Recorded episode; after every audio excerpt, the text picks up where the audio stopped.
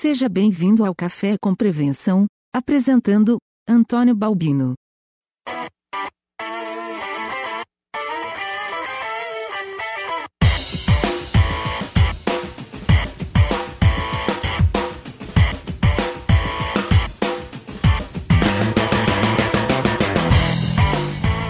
Seja bem-vindo a mais um Café com Prevenção. Este podcast é o de número 26. Neste episódio iremos falar sobre a carreira do João Carlos da Lapa. João, seja muito bem-vindo aqui ao nosso Café com Prevenção. Legal. Boa noite para você, boa noite a todos. Para mim é um prazer poder participar desse seu evento aí. Você é um dos defensores aí da prevenção de perdas. Uma das pessoas que a gente sabe que tem feito um trabalho aí com profundidade aí na tua região. Um prazer falar contigo. O João é um cara que já trabalhou em diversas empresas aí varejistas do Brasil e tem muita experiência para estar tá compartilhando aqui com o nosso podcast. Ele é consultor de varejo, acredito que desde 2004, né? E com certeza será um papo muito agradável para todos vocês que estão escutando aqui. Vou me esforçar para tentar atender tuas expectativas.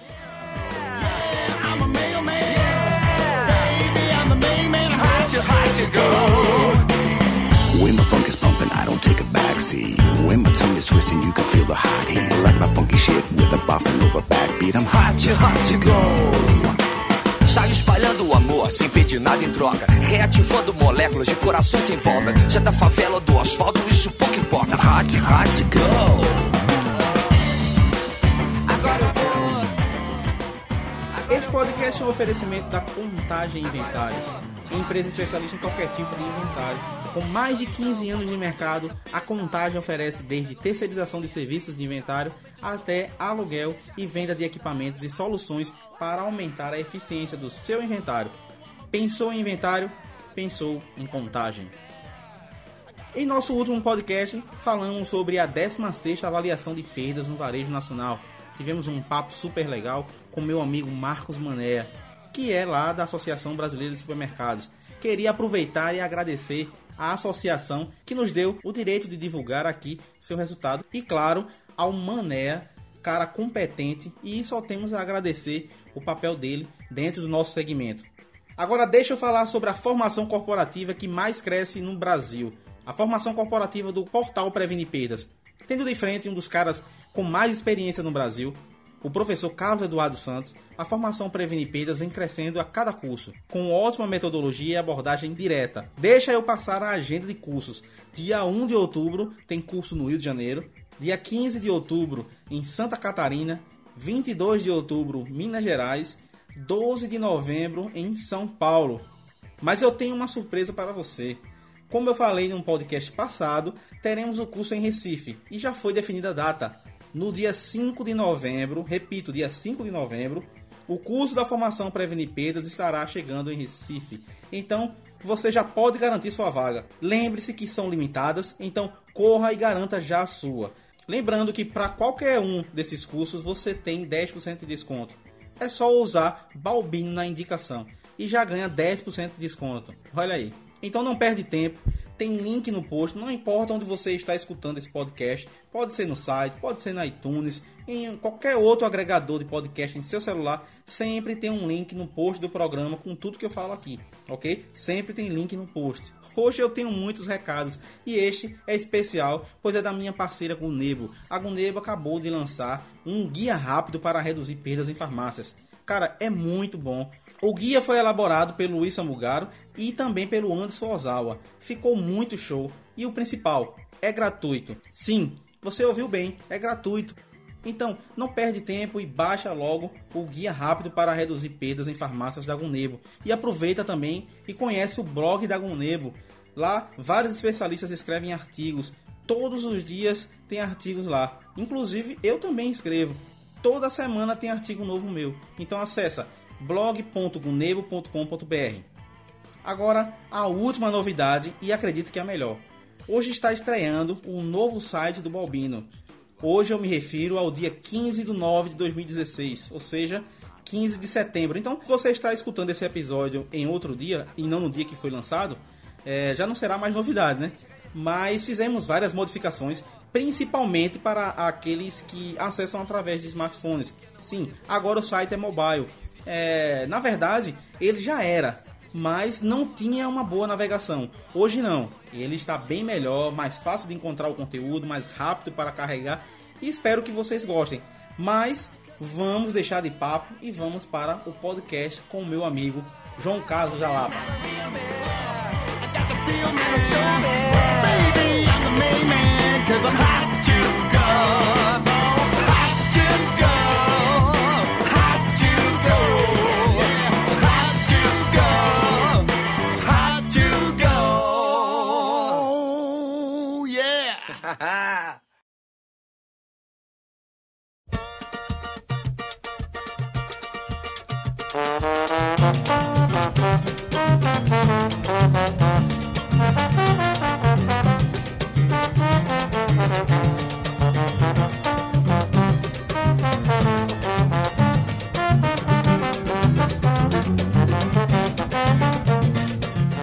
Primeiro eu queria acrescentar no nosso podcast que o João é um cara que eu sou super fã, acho que eu já falei isso para ele também, acompanho o trabalho dele de perto. Eu acredito que a primeira leitura, João, que eu fiz, diretamente referenciada à área de prevenção de perdas e não a, a gestão em si e, e, e, seus processos, mas a primeira leitura que eu fiz foi aquele livro, O Ganhar Mais Perdendo Menos, que inclusive eu tô com ele aqui na Isso, é, tá aí. É, já até sorteei um no, no site tudo.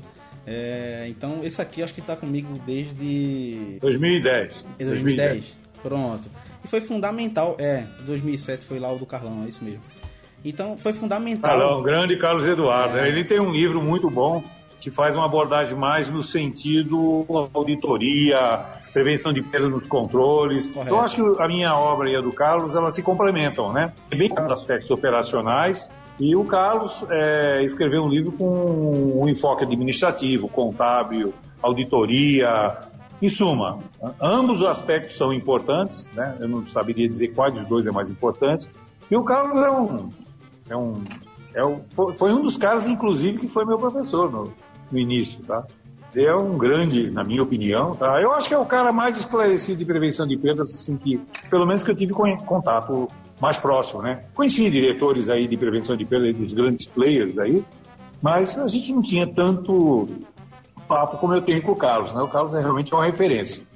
Que bom. Quem quer, quiser saber um pouquinho de prevenção tem que escutar o cara. então, aproveitando aí, meu amigo, como foi essa tua trajetória antes da prevenção de perdas, né? Pois bem, é... vou fazer um resumo rápido aí sobre minha vida profissional. Eu comecei a trabalhar bem cedo, né? Na minha época, isso era comum, né? Meu pai tinha um pequeno comércio lá em Santos, minha cidade natal, e eu comecei aos 11 anos, né? Trabalhei com ele até os 19, depois fui trabalhar no porto, né? A indústria, Santos é uma cidade tem um polo industrial grande também. E rapidinho, né? Eu debandei da indústria e fui para o varejo. Eu acho que estava no sangue, né? Desde a não é nem adolescência, né? Pré-adolescência eu já estava no varejo, pequeno varejo, mas era o varejo alimentar. E fui trabalhar nas lojas americanas, né? Até hoje um dos grandes grupos nacionais. Na época era, a loja dos americanos mesmo. Os diretores eram norte-americanos. Tem até uma historinha. Foram quatro americanos que decidiram é, montar uma loja em Buenos Aires, saíram, na época chamava num vapor, né, dos Estados Unidos, né? E o navio tinha uma escala no Rio de Janeiro. E os gringos desceram no Rio de Janeiro, conheceram, imagina o Rio de Janeiro em 1927, ah, 28, alguma coisa assim. Deve ser um paraíso, né?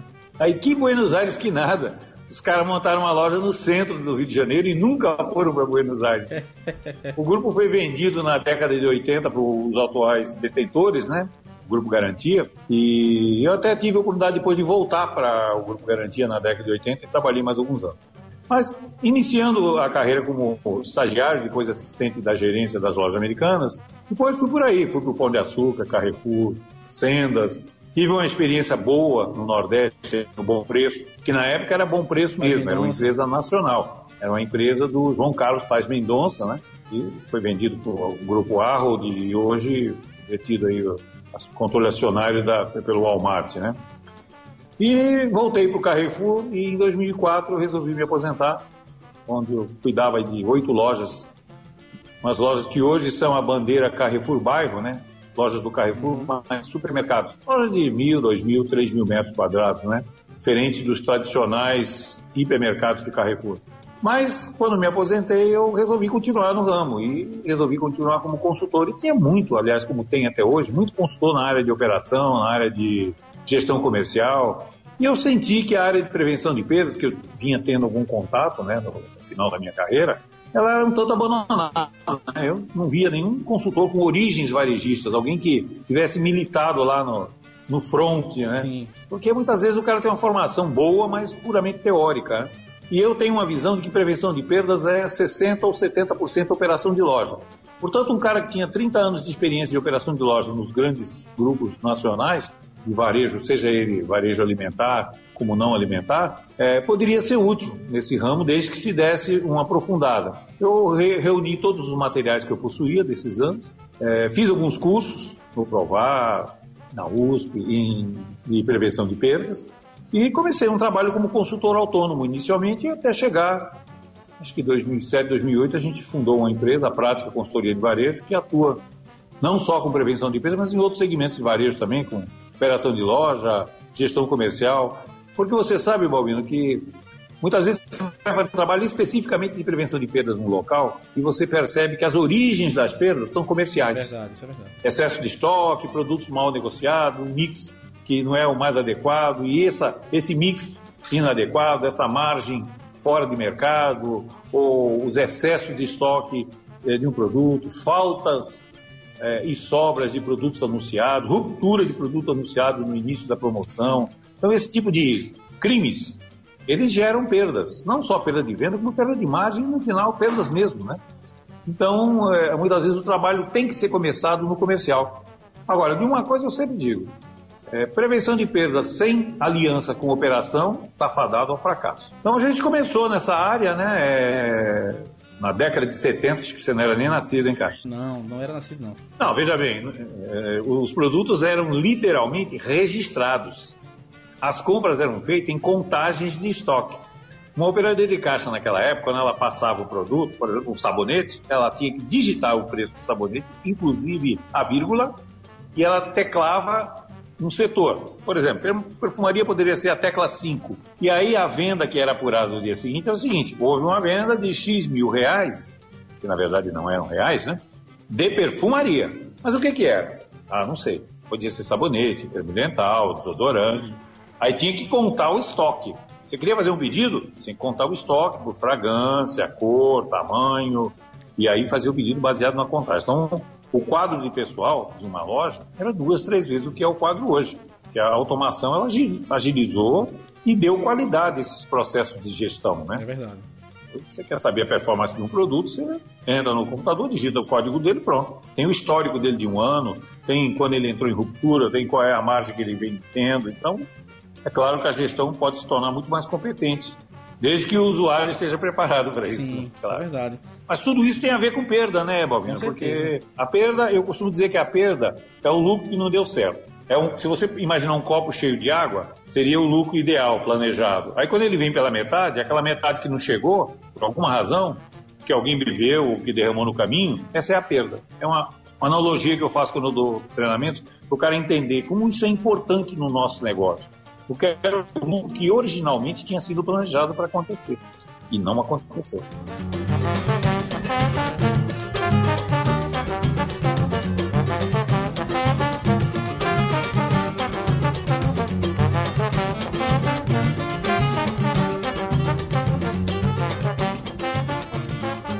Você com toda essa passagem que teve, João, qual a diferença que você vê da área de prevenção naquele momento, quando você iniciou esse trabalho, para a área de prevenção que você vê hoje? Eu sei que tem uma grande diferença, mas eu queria entender de você que passou essa mudança de um cenário ao outro. É, eu vivi como gestor de loja, né, como gestor de operações, né, é, essa passagem. O que que acontecia? No passado, até a chegada do Walmart, em 95, é, não existia prevenção de perdas estou falando dos grandes players, tá? Os pequenos, então, sequer pensavam. Existia o setor de segurança, fiscalização, fiscalização e controle, patrimônio, patrimônio, ou seja, a grande preocupação era furto. Então, fiscal de loja, desde que eu me entendo por gente, sempre existiu, com os mais variados nomes. Fiscal de loja, fiscal de salão, fiscal de segurança, isso tudo. Fiscal de controle, os nomes não importam. Era o cara que se preocupava com as pessoas que entravam na loja para cometer fraudes e furtos, que é, são fatos que existem até hoje e são perdas que existem até hoje e têm que ser combatidas.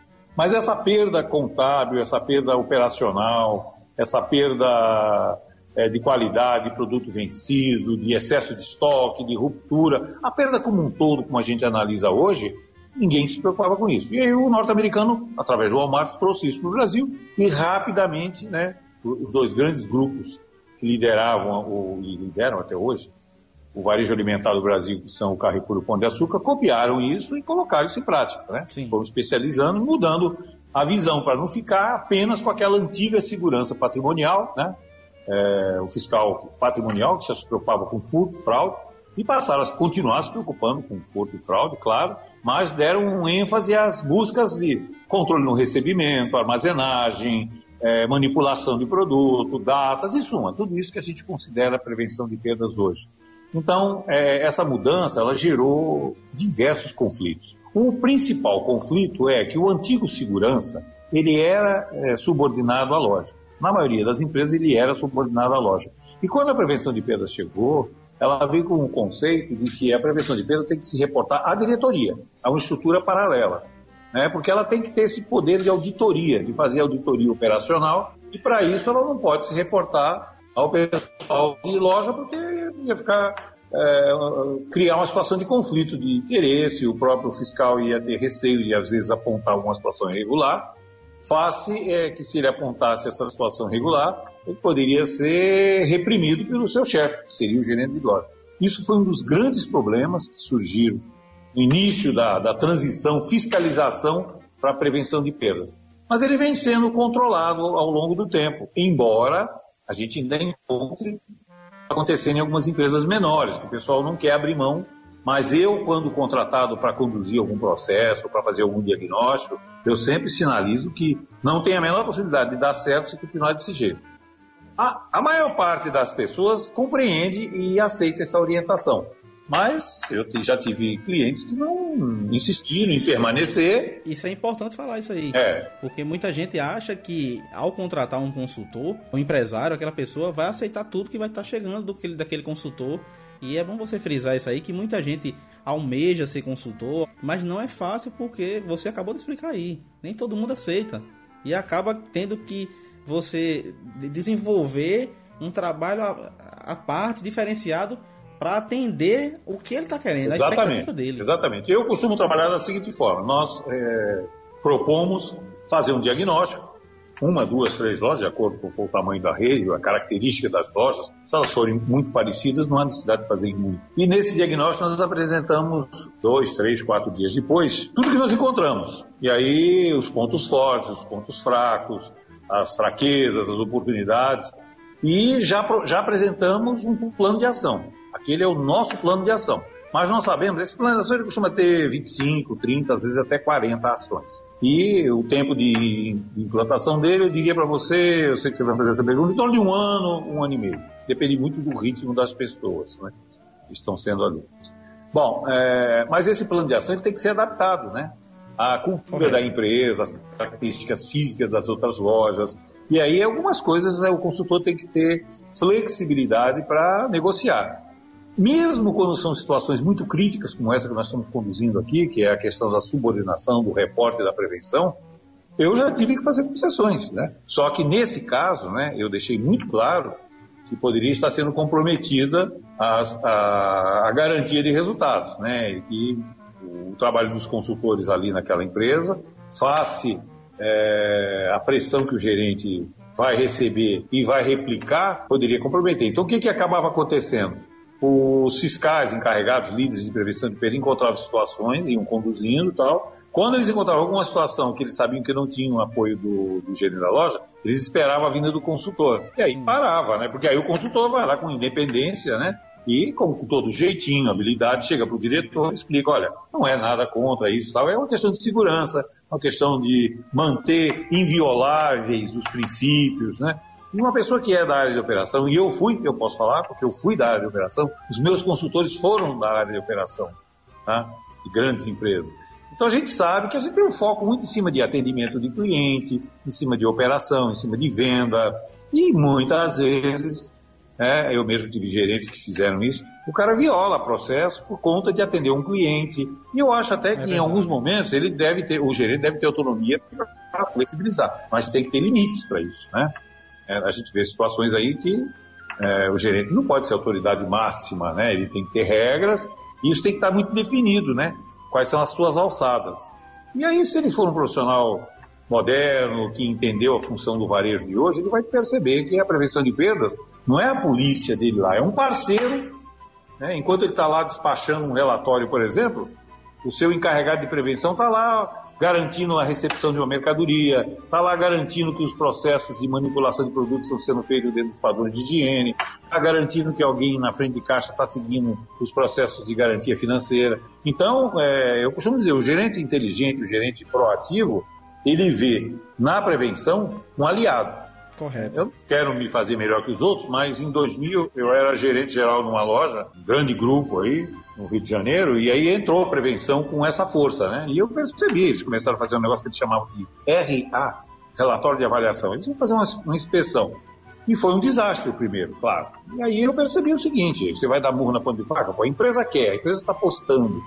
E aí eu chamei o meu pessoal, meus gerentes, meus encarregados, meu grupo, meu staff, e coloquei para eles, cara, nós temos que. Essa perda ela é o nosso resultado agora. Eles são só os auditores. Isso. E aí coloquei, bom, a gente conseguiu um dos melhores resultados do Estado, porque o pessoal percebeu que a prevenção de perda não era um inimigo. Com certeza. Era um parceiro. São naturais algumas divergências. Divergências são naturais, não vamos nos iludir, achar que vai ser uma parceria sem nunca haver qualquer tipo de ponto de distensão, digamos assim. Mas isso é natural, por exemplo, na operação e comercial. Você sabe disso. Sempre vai existir. Comercial e operação tem suas distensões também. Né? E nem por isso tem que ser inimigos. Hoje a gente vê aí, no caso, uma gourmetização muito grande da prevenção de perdas. Eu sempre falo sobre isso aí, é, discuto com o pessoal, até nos comitês e, e reuniões que a gente faz. É, principalmente alguns varejistas que, não, é, vejo que a gente vê que todo mundo diz que tem área de prevenção de perdas e a gente vê que estão eu faço isso, eu faço aquilo, meu índice é X ou é Y. E quando a gente procura realmente fazer uma pesquisa, fazer uma análise, a gente vê que o cenário não é esse. A gente vê que às vezes falta um pouco mais de participação das empresas, né, em ser mais transparente, entrando até nessa questão da gourmetização da prevenção de perdas, que todo mundo tem hoje a área de prevenção de perdas e na realidade ainda não estamos nesse número apesar de, por exemplo, saiu agora há pouco a última avaliação de perdas lá da Abras e mostrou que 65% das empresas têm área de prevenção de perdas, mas aquele número é relacionado às empresas que respondem à pesquisa, não é um número nacional. Então, Tem dois alguns... aspectos. É, é relacionado é. ao número que responde à pesquisa, e às vezes o cara fala que tem prevenção de perdas, porque ele acha que aquele fiscal de colete preto é o bastante. Mas o cara não tem formação nenhuma, o cara só está preocupado em cara que vai lá trocar etiqueta, que vai furtar chinelo, e ele acha que tem prevenção de perdas, entendeu? E aí, depois a gente vai entrar mais um pouco. Eu queria antes, só concluindo, sobre a diferença do antes e depois, hoje, apesar de todas as dificuldades que a gente enfrenta, eu enxergo hoje a prevenção de perdas com mais glamour né? Os grandes players já têm ah, diretor sim, sim. nacional e até vice-presidente, exatamente, né? O Nosso amigo Carlos foi vice-presidente é, lá do Walmart. do Walmart. Eu não acho que as empresas regionais precisem de diretor de prevenção de perdas. Mas eu acho que elas têm que ter um coordenador, supervisor, gerente, depende uhum. do seu tamanho, e aí eu me proponho ajudar nessa avaliação, subordinado a um diretor acionista. Ah, Isso sim. eu não acho Isso não. É Mas eu vejo evoluções, eu vejo mais investimentos, eu percebo, eu dou muitos treinamentos na APAS, na ACATS, na ANES, e esse pessoal está mandando muito mais gente para prevenção de perdas. Eu percebo que já tem estruturas, ainda um pouco carentes, mas as coisas hoje estão bem melhores do que 10 anos atrás. Sobre a argumentização, achei interessante esse termo que você usou. Eu entendi que realmente é esse mesmo o, o termo que eu deveria estar utilizando, porque realmente o pessoal está pegando às vezes, como você falou, pegando um, um conceito, um exemplo, uma, um conceito que ele já, já utilizava dentro da empresa, por exemplo, a área de auditoria, e passa a ser a área de prevenção de perdas. A área de auditoria, ela vai estar dentro né, do leque da, da prevenção de perdas. É, veja bem, é, eu costumo usar essa analogia que eu acabei de dizer. O pessoal acha que comprar um colete preto escrito prevenção de perdas e amarelo e veste o cara, que aí ele se transforma por osmose num, num profissional de prevenção de perdas, né? Era bom que fosse assim. Eu ia tentar comprar pano preto e vender esses coletes aí, né? É. Mas não existe, cara. A coisa é muito mais complexa. E tem que partir de cima para baixo. A diretoria tem que entender que prevenção de perdas é um departamento, é, é uma cultura, tá? E é uma somatória de processos, né? Não dá para pegar um cara que não tem capacitação nenhuma é, muitas vezes o pessoal manda o cara fazer um curso comigo, uma associação, ou às vezes até curso em company.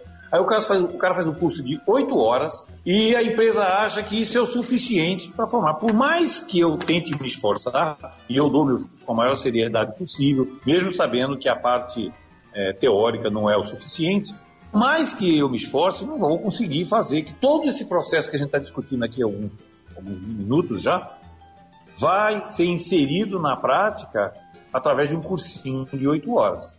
Né? Que na verdade nem é oito horas, que no final o cara tem que fazer uns exercícios e tudo mais. Então, é, essa é uma questão que precisaria ser melhor esclarecida. As pessoas teriam que entender. Pô, os caras investem pra caramba na área de gestão comercial. Eu costumo, quando tem diretores, gerentes comerciais nos meus cursos, eu falo para o gerente comercial: o que você acha do teu diretor chegar amanhã para você e dizer eu quero que você aumente 2% da margem? O cara vai se desesperar, Balbino. Se um diretor, um gerente comercial de uma rede regional receber essa determinação do seu, do seu diretor que ele, esse mês vai ter que aumentar sua margem em dois pontos percentuais, ele vai ter que correr, mas correr muito e provavelmente ele não vai conseguir no primeiro mês aumentar esses dois pontos percentuais, seja de 25 para 27, seja de 27 para 25. 9, seja lá o que for. Ele vai ficar louquinho, doidinho. Agora, eu falo, o que, que você acha se alguém falar para você, olha, eu posso te aumentar dois pontos em seis meses, sete meses, oito meses, e esses dois pontos percentuais ficarem integrados ao teu resultado pro resto da vida. Ah, eu estou falando um número, dois pontos, que é um número absolutamente atingível. Não estou falando nenhum, claro que depende de qual é o resultado atual do cara, mas eu estou falando de um número que é possível, facinho, facinho, que eu particularmente já, fui, já me foi imposto e já tive que impor também quando estava na ativa. Bom, cara, é, você não precisa se desesperar. Se você montar um departamento de prevenção de perdas, você der toda a estrutura para ele, e não precisa nada de luxo, nada de exagerado, não. Os princípios mínimos que a gente apresenta no nosso programa. Existem outros programas também, além do meu. Você com certeza vai conseguir um, dois, três pontos percentuais a mais o resto da vida. É só, fazer uma, é só uma questão de fazer conta. É, então, se isso, veja bem, eu estou falando dois, três pontos, né, no resultado. Se isso é, fosse tão fácil assim, aí era brincadeira, né? Se vendesse tão simples assim, é, coloca dois fiscais de prevenção de perda que tua, tua perda cai de 4 para 2. Não é tão simples assim. Né? Então essa, essa banalização ou gourmetização, isso precisa realmente, o pessoal precisa pôr um pé atrás, primeiro precisa entender exatamente o que, que é a prevenção de perdas, para que faça uma valorização dela, né? Porque ao comparar, adiante também nós vamos falar de números, ao comparar os números da rentabilidade média do ramo contra a perda média do ramo, nós podíamos parar nossa conversa aqui agora. Já valeu para quem quiser ouvir. Sabemos que em 2014 as mesmas fontes, são o Departamento de Pesquisa da Abra, informou que o lucro líquido dos supermercados no Brasil foi 2%. Tá? Nós sabemos que essa é a média, e se a média é 2, significa que tem cara com 1, 1,5, 2, 2,5, 3, tudo bem. A média é 2. No mesmo ano, a mesma entidade divulgou um número de 2,93% de perda. Bah, acho que a gente poderia parar nossa conversa aqui para já deixar claro qual é a importância da prevenção de perdas. Por quê? A perda do Brasil, a perda média do Brasil, é 45, 46% superior ao lucro médio do Brasil. Uai, isso não é o suficiente para convencer alguém que ele precisa investir um pouco para mudar pelo menos? Vamos fazer que daqui a dois, três, sei lá, quatro anos, a perda média seja 2 e o lucro médio seja 3, né? porque 2,90 é quase 3. Né? Será que dá para virar isso? Na minha opinião, dá e muito fácil. Agora, não vai ser só colocando o colete preto com letras amarelas. Né? Precisa de investimento em pessoas, precisa é, em é, normatização de processos, né? precisa de implementação de medidas, precisa de apoio principalmente, e principalmente, eu costumo definir numa expressão, precisa que a diretoria seja o padrinho da prevenção de perda. Eu tenho casos de sucesso, e como todo mundo, é claro que eu não vou citá-los, né? Também tive casos de insucesso. Eu posso citar os casos de sucesso. Mas, infelizmente, eu tive casos onde a gente naufragou em três, quatro meses, porque não houve apoio nenhum. E aí, às vezes, o empresário acha, como você mesmo disse, que ao contratar uma consultoria, seja ela de porte regional como é a minha, ou uma grande consultoria, como existe algumas que atuam na área de prevenção de perda, tem consultoria até internacional, aqui no Brasil, israelense, que cuida disso, e sozinho não adianta. Se não vier um apadrinhamento, eu, a gente tem uma medida chamada Comitê de Prevenção de Perdas. Eu peço para que o empresário sênior da empresa, né, o CEO, vá lá. Aí o cara às vezes fala, pô, mas eu não tenho tempo. Eu falo, vamos sentar aqui um pouquinho. Quantas horas você trabalha por mês? Ah, quantas horas você trabalha por mês? 220, 240? Trabalha 241. Dá para você investir só uma hora sua? Ou dá para você tirar uma hora de alguma coisa? Só uma. Vamos fazer um negócio, meia. Fica só meia hora no comitê. Na hora que tem a sangria lá. Você é. fica lá, faz duas, três perguntas, depois você pede licença e vai embora. Mas às vezes o cara não quer participar. Uma hora por mês, aí quer que a coisa aconteça? Aí Aí reclama do gerente de prevenção de perdas, reclama da equipe de prevenção de perdas, reclama da consultoria de prevenção de perdas, mas sem apoio não tem como. Não vai, não é. tem como. Põe o teu filho na faculdade e não conversa com ele sobre o curso, não conversa sobre as demandas, sobre as dificuldades, sobre as notas dele, o desempenho dele, e vai ver daqui a quatro anos como é que ele vai estar. Ah, não vai dar em nada. super cara mesmo, né? Existe. É. Mas, na maioria das vezes, ele vai naufragar.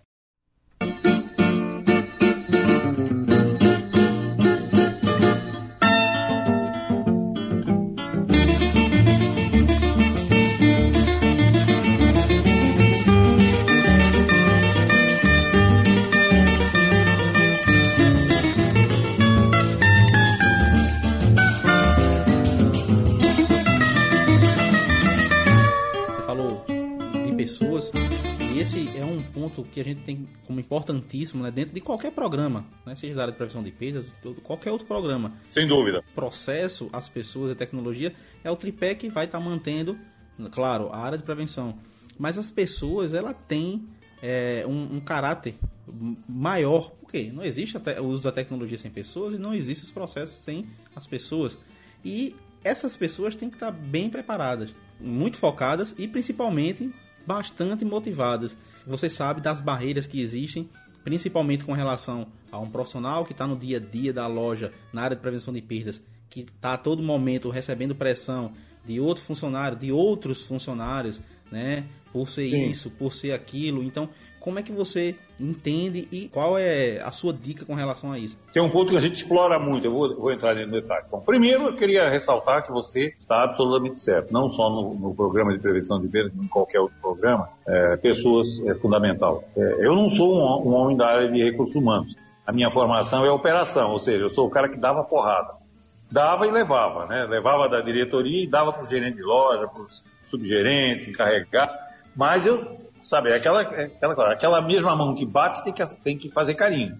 E você tem, tem que saber dosar essa pressão, essa cobrança. Então, indubitavelmente, qualquer processo que você for implantar, na minha opinião, pessoas é o primeiro ponto. No caso de prevenção de perdas, alguns falam três, no meu livro eu falo cinco, às vezes eu mesmo falo quatro pilares da prevenção de perdas.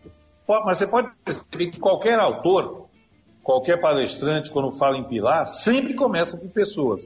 Porque são as pessoas, como você muito bem disse, que vão conduzir os processos, burlar os processos, ah, sim, que vão também. fazer os monitoramentos, serão monitoradas, fazer as mensurações, né? operar a tecnologia.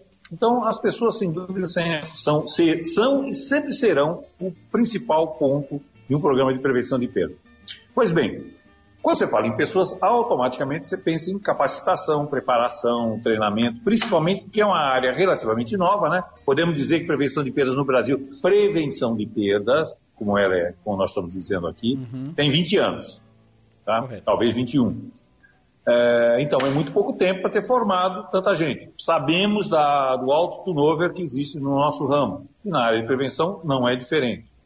Pois bem, é, eu mesmo sou um cara que participo dos programas de formação. Como eu te disse, eu sou instrutor de treinamento na área de prevenção de perdas em Santa Catarina, São Paulo, Minas, é, Goiás e Espírito Santo. E eu dou cursos de treinamento que geralmente são teóricos.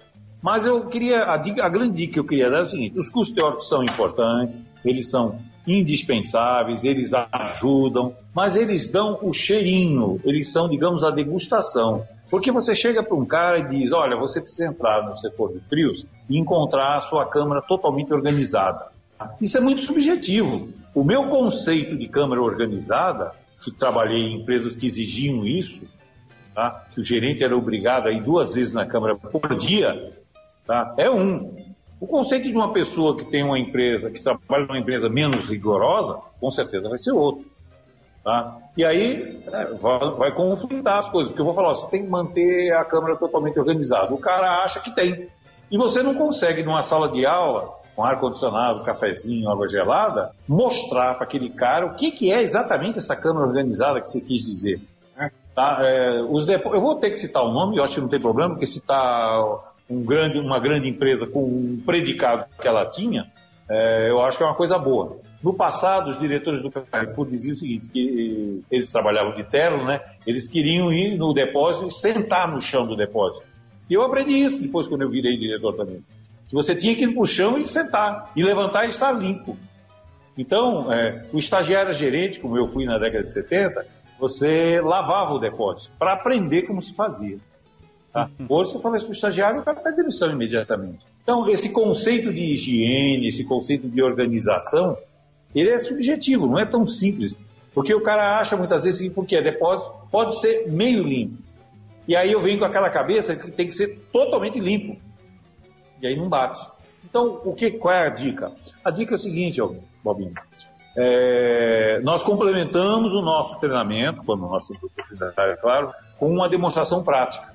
Então, nós fazemos, por exemplo, um pacote da seguinte forma: treinamento de introdução à prevenção de perdas, depois prevenção de perdas no RM depósito, prevenção de perdas nos perecíveis, prevenção de perdas é, na frente de caixa, e prevenção de perdas na parte de segurança mesmo patrimonial. Para cada dia que é feito um treinamento de 8 horas, no dia seguinte, um outro consultor vai com um checklist de 40, 50 itens e percorre com 5 ou 6 pessoas, porque não dá para ele fazer isso com 20 pessoas, 25 pessoas, e esse checklist ele é a reprodução dos assuntos que foram abordados por mim no dia anterior. Então, o cara abre a porta da câmera, lembra aquela câmera? Ah, essa câmera, essa câmera não, calma o queijo está encostado no presunto, o iogurte está encostado na parede, a portinha da mercadoria imprópria está aberta, está é, faltando a placa, está faltando o PVPS, olha, encontrei um produto mais velho atrás de um mais novo. Ele começa a derrubar fisicamente, na demonstração, o que, é que a gente queria dizer com câmera organizada. Sim, e aí, e os caras com a prancheta, com o mesmo checklist, anotando, tá? e ele faz esse trabalho em quatro ou cinco horas. São quatro ou cinco horas bem desgastantes, né? Mas eu posso te garantir, elas funcionam. O cara que sai desse treinamento só tem uma forma de ele não produzir. É, eu tenho um amigo que ele é treinador da parte de motivação, né? Ele sempre fala, precisa o cara querer. Só se o cara não quiser, depois ele fazer um treinamento de oito horas teóricas e depois acompanhar no dia seguinte quatro, cinco ou seis horas de demonstração prática, com alguém mostrando, apontando, pegando e pedindo, inclusive, para o cara fazer uma parte, olha, faz para mim esse pedaço do checklist, aí só se o cara não quiser, para não aprender mesmo. Então a minha dica é o seguinte, faça treinamentos teóricos e faça treinamentos práticos. Agora, ele custa um pouquinho mais, é claro, nada de absurdo, né? Não chega nem a ser o dobro. Sim. Mas ele custa um pouquinho mais, e até porque ele tem um trabalho de físico, né? O consultor tem que se envolver fisicamente. Quando ele acaba de fazer essa demonstração, foram quatro, cinco ou seis horas andando, subindo e descendo escadas, o cara está extenuado. Tá? Mas todos os lugares que nós fizemos, eu até gosto disso, porque o cara que faz a parte física, a parte prática, é o meu assistente. A avaliação minha é boa e a dele é excelente, porque os caras ficam encantados com a demonstração física, porque tem coisas que na mais que eu me esforce na sala de aula eu não consigo passar, e ele vai lá e aponta, pega o produto, está na mão do cara, fala, tá vendo isso aqui? Não pode. Está um pouquinho amassada essa lata. Olha, a data de validade está borrada. E isso só em loco se consegue, né? Então eu, a dica é essa, fazer treinamentos teóricos, como todo faz, mas acrescentar o prático, e aí só se o cara não fizer mesmo, para não, não, resultar em aderência, né, em conhecimento. Perecíveis. Perecíveis não é Grande um calo, que né? a gente tem. É, a gente sempre fala, né? Os empresários, ah, faz o teu 80-20 e vê realmente o que é que está tendo mais problemas aí nos teus inventários, vamos, vamos trabalhar em cima disso aí. É, mas sem sombra de dúvida, né? Por mais que você busque não só o 80-20, mas a gente sabe que o maior ralo nosso está na área de perecíveis, nossos maiores problemas tá na área de perecíveis. A última pesquisa aí, a última avaliação, também mostrou esse número que. Mas nenhuma novidade. 72% das perdas, né, das quebras operacionais, estavam dentro do, do perecíveis. Então é um número que mostra que é, esse é o foco né, principal da área de prevenção de perdas. Pois bem, é, primeiro é, é eu achei os números lá verdadeiramente malucos. Né? Eu vi padaria com 15%, ninguém pode ter 15% de perda. Para mim aquilo lá é fruto de erros de receita, com certeza. Né? É, perdas de FLV é, com percentuais não justificados, quer dizer, o pessoal realmente está tá brincando com coisa séria. Bom, o nome do. A tradução de perecível, né, é, só para a gente começar pelo começo, como diz o português, né, é aquele que perece. Né? Ou seja, quem perece é o que morre, né? Então o nome dele já dá uma dica. Tome cuidado comigo que eu vou morrer na tua loja. Né? E aí, gente, a gente precisa ter. O comprador de perecível, ele não pode errar. O comprador de mercearia, se ele comprar um detergente em pó, uma vodka, um arroz e errar, ele vai uhum. atingir o fluxo de caixa da empresa, isso é grave, né? Algumas empresas já tiveram sérios problemas devido a isso, mas ele regulariza isso rapidamente, né? Agora, se ele errar na alface, é quebra no dia seguinte. Se ele errar no tomate, é quebra no dia seguinte. Então, os produtos perecíveis, em especial os produtos do FFV, ou hortifruti, né? E açougue, eles são merecedores de uma gestão super eficaz, não apenas eficaz. Então, eu diria que os problemas perecíveis, primeiro, a sua própria perecibilidade e sua curta data de validade. As datas de validade dos produtos perecíveis são sempre bem mais curtas do que os demais setores da loja. Uhum. Segundo, necessidade de refrigeração. Né? E a cadeia de frio não pode ser interrompida, né, segundo a legislação, acima de 30 minutos. Aí imagina o cara ter que é, manipular carne, né, um açougue, ele só tem 30 minutos ele liga o forçador, dá 15 graus, até porque o brasileiro não aguenta mais que isso, trabalhar com menos que isso. Mas 15 graus não é a temperatura da carne, a temperatura da carne, da carne é 4. É. 7, tolerando. Como é que você opera? Quer dizer, quando você está operando ela, cortando, picando, processando a 15 graus, você está promovendo uma tremenda uma multiplicação de micro-organismos, mesmo se tiver controlado o ambiente. Com certeza. Imagine se não tiver controlado, como muitas vezes a gente conta uma sala de desócio, uma sala de manipulação, de processamento, em temperatura ambiente. E aí, quando a gente fala de temperatura ambiente, vamos ver onde é que nós estamos. Né? Se for em São Paulo, é uma coisa, se for no Rio de Janeiro, é, outra coisa. Se for, se for no Nordeste, então, eu trabalhei no Norte, trabalhei em Manaus. Então, temperatura ambiente às vezes é 45 graus lá. Sim. Você vai para Araçatuba, no interior de São Paulo, é quente pra caramba. Mato Grosso, muito quente. Brasília, muito quente. Então você tem lugares que você fala temperatura ambiente, mas não é os 25 graus quando se refere em temperatura ambiente. O cara está com 45. Então, um dos problemas, processamento e manipulação de produtos. Isso é um outro problema, porque aí tem a questão, primeiro, do controle do processamento, né? da técnica, né? se ela está estabelecida, e segundo, da habilidade individual do ser humano que está ali praticando, o colaborador. O cara tem preparo técnico para fazer aquela manipulação? Primeiro, ele tem conhecimento técnico, é uma coisa. Depois, ele tem habilidade técnica, as mãos, para poder fazer isso. Isso gera peso. E aí tem o aspecto do, do alto nível de exigência dos consumidores atual. E aí eles rejeitam produtos que já não estão tão bem, coisa que não, não acontecia no passado. Pois bem, colocados os, os gargalos, quais são as soluções? Gestão altamente eficaz de pedidos. Geralmente isso aí resolve tudo. Uma manutenção e conservação da, do frio alimentar. Claro que o conceito de economia, de, de equalizar custos sempre vai existir, mas não pode fazer economia na base da porcaria. Né? Então, a cadeia alimentar tem que estar atendendo às necessidades dos produtos. Treinar as pessoas na higiene, que é um problema também, é. questão de boas práticas de higiene, e na técnica de manipular. E, finalmente, ter constantes inspeções. E aí entra a nossa prevenção de perdas. Você percebe que o perfil de um fiscal de prevenção de perdas não é mais que pega ladrão do passado. É um cara que tem que conhecer carne, tem que conhecer FLV, tem que conhecer frios, Você já vê que o indivíduo com a capacitação técnica, no mínimo mediana, não pode ser um qualquer para ser fiscal de prevenção de perda. Pelo menos ele tem que ter muita vontade para aprender tudo isso. Né? Ele vai ter que. Não é raro hoje em dia, Bob, não sei se você sabe disso, é, fiscais encarregados de prevenção de perdas se transformarem em estagiários a subgerentes, estagiários a chefe de gestão, até a gerente. É, é eu tenho um caso num cliente meu, esse é o meu. Eu, o pessoal fala case, eu preciso falar o caos, né? Eu tenho um caos legal pra caramba, é, que é uma rede de Brasília. e o cara, pô, ele fez um processo interno de seleção para subgerente, e aí ele tinha 10 vagas. Seis eram oriundos da prevenção. Olha. Os outros quatro divididos em todas as outras áreas. Eu fiquei muito contente porque eu trabalho lá há 10 anos, e nessa época fazia 8 anos que eu trabalhava lá. E esses caras entraram para trabalhar comigo como fiscais.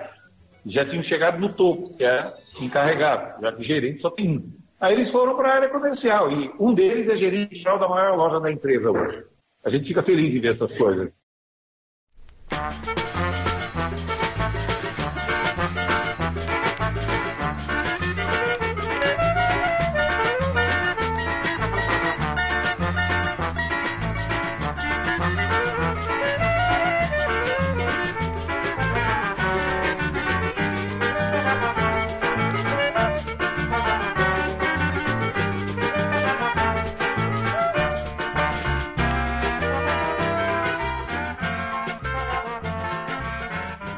Checklist, a gente utiliza muito checklist e eu vejo que são desenvolvidos aos montes.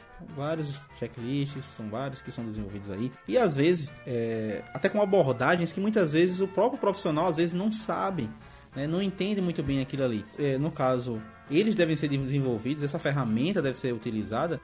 E claro que a gente sabe que é fundamental tanto para o acompanhamento como também para a mensuração daquele resultado, mas é importantíssimo que esses checklists sejam desenvolvidos não só para a empresa, esquecendo a questão de estar tá copiando. É claro que a gente que é bom, a gente tem que copiar, mas principalmente a gente tem que adaptar para aquela empresa.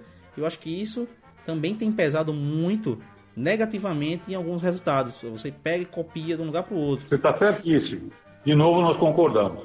Paulinho, eu, todos os cursos que eu dou, é, seja na área de prevenção de perdas ou na área de formação de gerentes, que são as duas áreas que eu mais exploro atualmente, eu abordo o checklist, porque eu entendo ele como ferramenta tanto para prevenção como para operação. E sempre alunos me pedem, ô professor, me manda um checklist, um modelo, um checklist para o açougue, me manda um checklist para o gerente. Aí eu explico para ele, sabe, olha, não é má vontade, é, é, que é o seguinte, você mandar um checklist, checklist é um de papel, um formulário com algumas colunas e tal, você vai mandar isso para uma pessoa que nunca foi treinada para fazer isso, é a mesma coisa que você se como eu sou motorista, né, sou habilitado já há muitos anos, eu não posso chegar lá em Interlagos e sentar num bólido daquele que vai andar a 300 km por hora. Eu vou me, das duas uma, ou vou andar numa Ferrari a 150 por hora, que é um ridículo, ou eu vou andar a 300 e vou me matar na primeira curva, eu não estou preparado para dirigir aquilo lá. Estou preparado para dirigir automóveis comuns, né? até caminhão pequeno, mas eu não posso dirigir um carro daqui. As duas, ou você é um fracasso andando aí assim, ou, ou matar, ou matar alguém, porque eu não estou preparado para isso. É a mesma coisa guardada as proporções. Eu sempre falo, olha, nenhum avião decola sem checklist. Só que o checklist do comandante do copiloto é diferente. Ele é eletrônico. Se ele pular uma, uma etapa, ele não dá sequência, o sistema trava. Mas toda vez que ele está lá arrumando a mala, nós estamos assentando, o comandante e o copiloto estão fazendo um checklist eletrônico. Então veja como o negócio é importante, porque ele é um instrumento de segurança máxima, né? tem 150, 200 pessoas. Agora, você pegar, eu tenho nesse computador que a gente está falando aqui, 10, 20 tipos de checklist. Eu vou mandar para o cara, aí é a história do colete. Aí por osmose o cara vai chegar, descer na loja e vai virar o melhor gerente de loja ou o melhor prevenção da loja? Não. De novo, eu vou ter que repetir. A única forma de. Nós temos um treinamento como fazer um checklist corretamente. Ele é quatro horas teórica e desce, o consultor desce, em grupos de quatro, cinco, vai, vai fazendo eles por, por etapa e vai passando para o cara fazer na, na gôndola seguinte. E aí ele leva quatro horas prática. Então é a mesma coisa, só que de novo, né? Ao fazer a parte prática, você tem que pegar o número de pessoas para não conturbar a operação da loja. Então o checklist é algo que tem que ser. Primeiro, ele tem que ser adaptado para a empresa. Então pode pegar o, checklist de um desses grandes players aí e colocar numa rede no Mato Grosso. ou em Goiás, ou aqui na minha, na minha cidade, no litoral paulista. Você tem que fazer uma adaptação de quais são cada uma das questões, se elas são pertinentes àquele tua loja. Né? Fazer as adaptações referentes e fazer o treinamento teórico das pessoas que vão usar esse checklist e o treinamento prático para essas pessoas que vão fazer o checklist. E no caso do checklist, é prático mesmo, é fazer o checklist, tem ele 15, 20 questões, 40 questões, quantas tiver, fazer uma a uma, demonstrando, e depois que fizer, dá na mão do, do, do aluno e pedir, agora faz para mim uma parte que eu quero ver. Desse jeito, sim. Do contrário, posso mandar. Eu nunca mando, tá? Eu, às vezes fico chateado e tal. Eu não mando porque sabe o que vai acontecer? Como ele não foi preparado, ele vai dizer, ah, a checklist não ah, dá certo. Sim, e dá certo. Dá certo. Eu vou queimar um filme de uma, de uma ferramenta né, que foi inventada tempos atrás e que eu acredito nessa ferramenta. Mas eu acredito nela se ela for devidamente inserida na cabeça dessas pessoas é, e que essas pessoas que vão utilizar o checklist sejam preparadas para tal. Então, essa é a diferença entre fazer um checklist qualquer e fazer um checklist preparado para fazer. Verdade. A frente de caixa. A gente não tem como começar a falar um pouco de prevenção e deixar sem falar. Sem falar em frente de caixa, caixa né? Você sabe. E existem hoje várias ferramentas, né? Eu já peguei essa parte aí, você já veio de outra história, então você já contou até um pouco como é que funcionava esse processo. É. é bem interessante, eu não conhecia como é que funcionava. É, mas tinha ah, também. Tinha viu? muita brecha. Isso aí que tinha brecha, cara. É... eu acredito que mais que hoje, porque hoje tem controle mais rigoroso, né? É, hoje tem várias ferramentas aí que ajudam bastante Sim. e que, claro, toda ferramenta vai ser factível a... a... Fraudes, né? principalmente se mais de uma pessoa se mancomunarem e se propuserem a burlar. Com né? certeza, com certeza. Bom, é, no varejo em geral, além do, do, nosso segmento específico do supermercado, a frente de caixa tem até uma importância maior nas perdas do que tem no supermercado. Face a relevância que você mesmo acabou de colocar dos perecíveis. Né? Mas mesmo com todos os problemas de perecíveis, a frente de caixas é o lugar onde mais acontece fraudes no nosso segmento. E sabe como é? Dinheiro desperta cobiça, não só externa, como interna também. Né?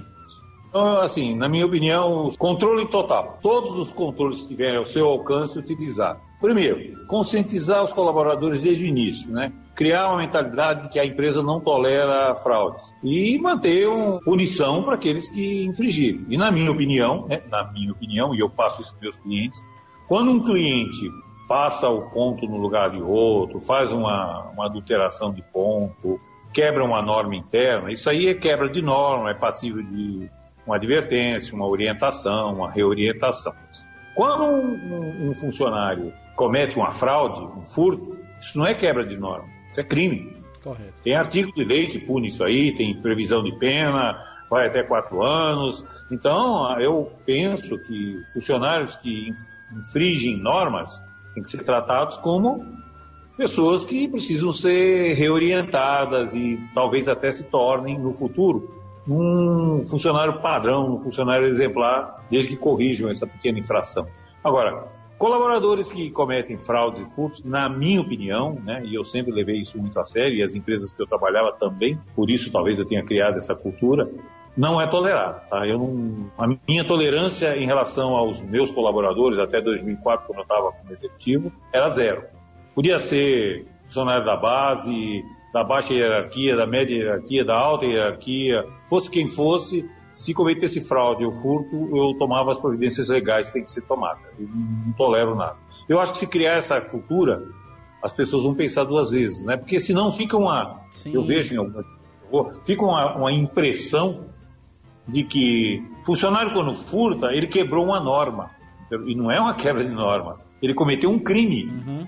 Ah, não, vamos confundir as coisas. Então esse é um ponto. A empresa deixa muito clara que ela não tolera furtos, nem dos seus funcionários. Aliás, na minha opinião, e na de alguns juristas também, quando o furto é praticado pelo funcionário, isso é um agravante, não um atenuante, porque ele deschutou, ele fez aquilo que se chama de quebra de confiança, né? Uma vez que ele se aproveitou de acessos, controles, códigos, para ele complementar a sua fraude. Então, primeiro ponto, conscientizar os, todos os colaboradores que a empresa faz diferença sim entre os bons colaboradores e aqueles que cometem fraudes. E os que cometem fraudes e furtos serão punidos na forma da lei, primeiro. Segundo, dá todo o controle possível no numerário. O dinheiro, ele estimula a cobiça de pessoas de caráter frágil, digamos assim. Verdade. E aí, se você der moleza, o cara acaba se excedendo e cometendo aí. Você dá chance pro cara. Bom, usar toda a tecnologia uh, atualmente disponível. Hoje nós temos espião de caixa, né? Que tem, não vou fazer propaganda de marcas, né? Mas tem várias marcas aí.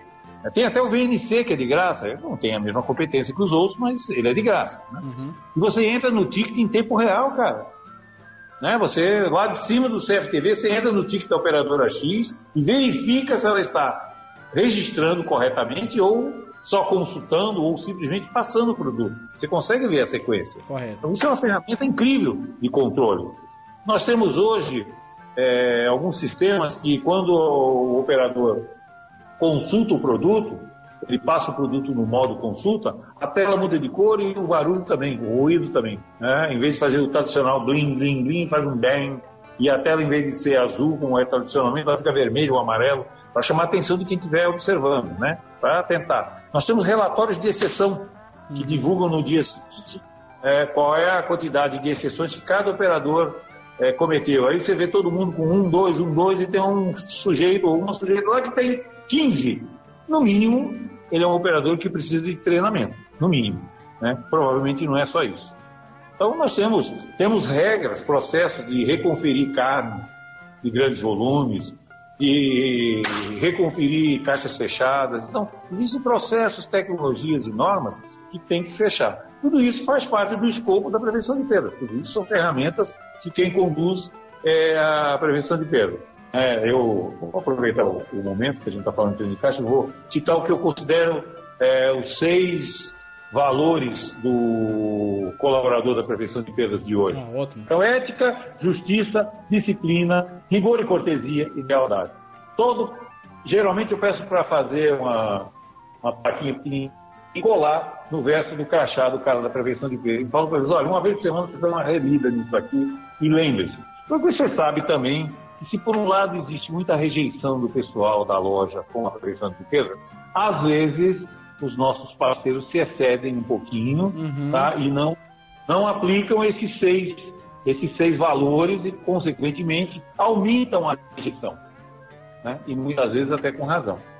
Em relação à frente de caixa, é, eu concluo dizendo com a presença física de um fiscal de prevenção de caixa, sangrias acompanhadas e batidas de caixa. Ah, sim, A fundamental. velha e tradicional batida de caixa que fazia em 75, quando eu comecei, tem que ser feita ainda, do mesmo jeito. E aleatórias, né? sem previsão. Treinar as operadoras com conhecimento de FLV para evitar a perda por troca de inversão de código, de tipos de produtos semelhantes. Né? Então, nos momentos não há folga, treinar as operadoras, criar indicadores de avaliação desse treinamento e, principalmente, criar um, quatro ou cinco indicadores para medir a operadora mensalmente e fazer disso um ganho extra dela, um plus dela, uma remuneração por premiação, meritocracia, esse tipo de coisa. Uhum. Então, mas é a área de maior controle, sem dúvida nenhuma, e ela tem que ser acompanhada com mão de ferro. É uma expressão dura, mas não cabe outra lá não. Onde tem dinheiro, você sabe, né?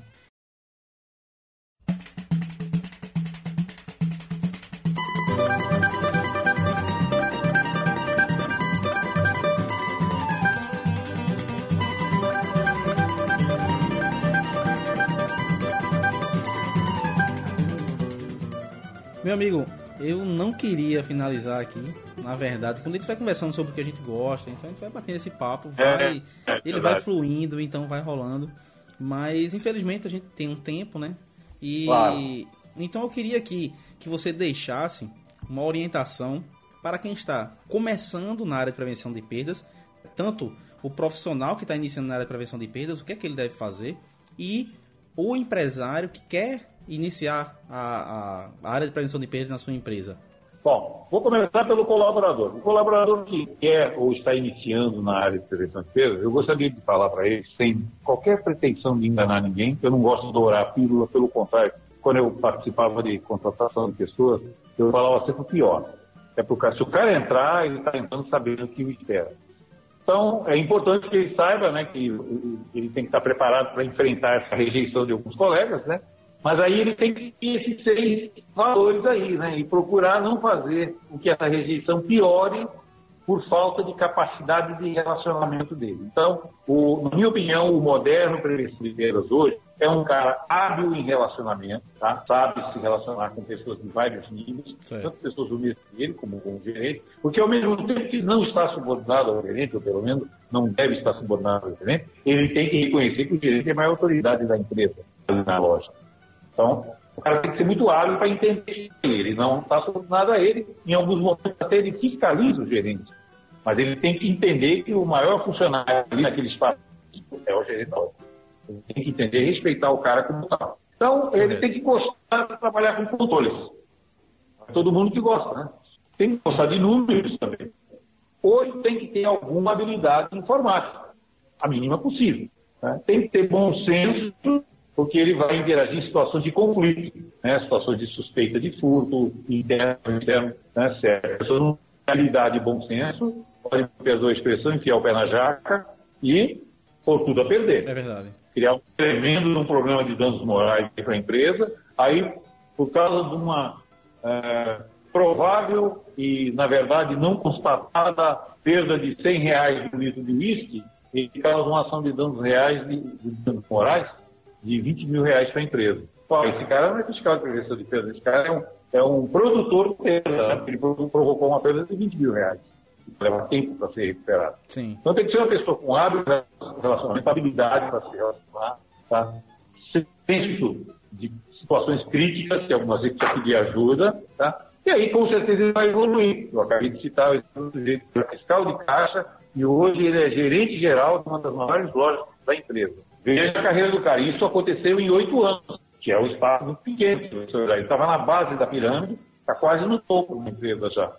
O cara tem 30 e poucos anos de idade, né? Então, para os colaboradores, eu digo, olha, é uma área legal, é uma área que você aprende muito, você precisa gostar de aprender, mas é uma área que você tem que ter muita habilidade de relacionamento, bom senso e senso de situações críticas, como se, sa como se sair sem provocar é, um desfecho desfavorável para a empresa. Para os empresários, eu vou dizer uma frase que está na capa do meu livro. Quem escreveu isso aí foi um diretor do Senac, que na contracapa, no verso. Num ramo onde é, o lucro não passa de um dígito, prevenir perdas não é uma escolha, não. Tá? É uma obrigação. Se você não fizer prevenção de perdas, se você não fizer redução de perdas, se você não combater suas perdas, se você não tiver controle das suas perdas, você não vai ter sobrevivência. E aí eu queria falar, lembrar o seguinte, a equação, em poucas palavras, do negócio varejo, não só no mercado, qualquer outro varejo, em poucas palavras, é o seguinte: vender o mais possível, comprar com eficácia, apurar a margem desejada, ter a menor perda possível, a menor despesa possível e chegar ao lucro líquido, a EBITDAs aqui é sempre um dígito, por melhor que seja. Ah, é verdade. Então, veja, o varejista, ele anda sobre uma navalha. Qualquer acidente durante o mês, as gestões são apuradas mensalmente, pode fazer com que a rentabilidade dele caia muito e até situações mais trágicas que apenas cair. Então, se ele não cuidar dessa, dessa equaçãozinha simples que eu coloquei há pouco, e uma delas, que estamos abordando aqui, é a perda, ele vai ter dificuldade para ter o sucesso. E todas as empresas que chegaram lá, com certeza, você vai olhar a DLP, a DRE deles, a perda é controlada. Perda zero no nosso ramo não existe, né? especialmente no mercado. Sim. Mas vamos falar no número, um número legal? Um número legal seria 1,5%. Um número tolerável seria 2% para supermercado. Então, meu amigo, foi um prazer muito grande ter você aqui. É um cara que eu acompanho o trabalho há, há um certo tempo. E vou deixar os contatos do, do João Carlos da Lapa aqui, o site da Prática Consultorias. Realmente, para quem puder ainda adquirir, eu não sei se esse livro ainda está à venda. Tá ainda, João? Tá, tá já está na segunda edição. Ah, então, então vou deixar aqui também link aqui para que você possa comprar o livro, que é muito bom. É muito bom, inclusive foi utilizado na primeira turma do curso lá da Faculdade Senac de dois anos da área de prevenção de perdas, curso pioneiro. Em uma das cadeiras foi utilizado o seu livro ele traz, como você falou, a abordagem prática mesmo para quem está é, querendo dar esse pontapé inicial na área de prevenção de perdas. Mas é importantíssimo sempre que o empresário e que aquele profissional da área procure especialização e principalmente procure quem entende do assunto para começar o trabalho, porque ah, não ter frustração mais na frente, não ter outros problemas e acabar o quê? Acabar aqui entrando em descrédito. A área de prevenção de perdas jamais pode É. estar entrando em descrédito. Se você fizer uma iniciativa mal feita, ela vai naufragar e vai provocar ah, o total descrédito de uma retomada adiante. E aí, quando retomar daqui a dois anos, o pessoal fala, "Ih, nós já tentamos isso no passado e não deu certo. Mas na maioria dos casos deu certo. Nós implantamos prevenção de perda em 46 empresas até hoje. Tá? Teve duas que nós tivemos que parar no começo por questões políticas, questões de relacionamento, mas as outras todas deram certo em menor, médio ou total grau. né? e eu tenho inclusive pessoas que me autorizam a passar o telefone pessoal deles para empresários, para eles poderem falar do que, que aconteceu, como é que foi o nosso trabalho, como é que é o trabalho de prevenção de perdas. Eu não consigo enxergar prevenção, eh, varejo sem prevenção de perdas. Não. Varejo de mercado, então, nem- sem pensar. Nem eu. Então, meu amigo, um abraço, foi um prazer. E o canal aqui tá aberto, sempre que precisar. Ok. Tanto o balbino.info aqui, o site, como também o podcast aqui, o Café com Prevenção. Eu quero agradecer aí a, a oportunidade, porque para mim falar de prevenção de perdas é algo que eu venho fazendo desde 2004. E aí um amigo meu me aconselhou a escrever esse livro que você falou. Agora eu estou no segundo, o segundo vai ser sobre gerenciamento de loja, e, mas eu já tenho com os esboços do terceiro. O terceiro vou voltar à matriz. Ah. Vai ser causos de prevenção de Vamos perdas. esperar, vamos esperar isso aí. O terceiro só daqui a um ano. Obrigadão mesmo, tá? Foi um prazer, eu gosto de falar sobre o assunto. Toda vez que tiver oportunidade, conte comigo.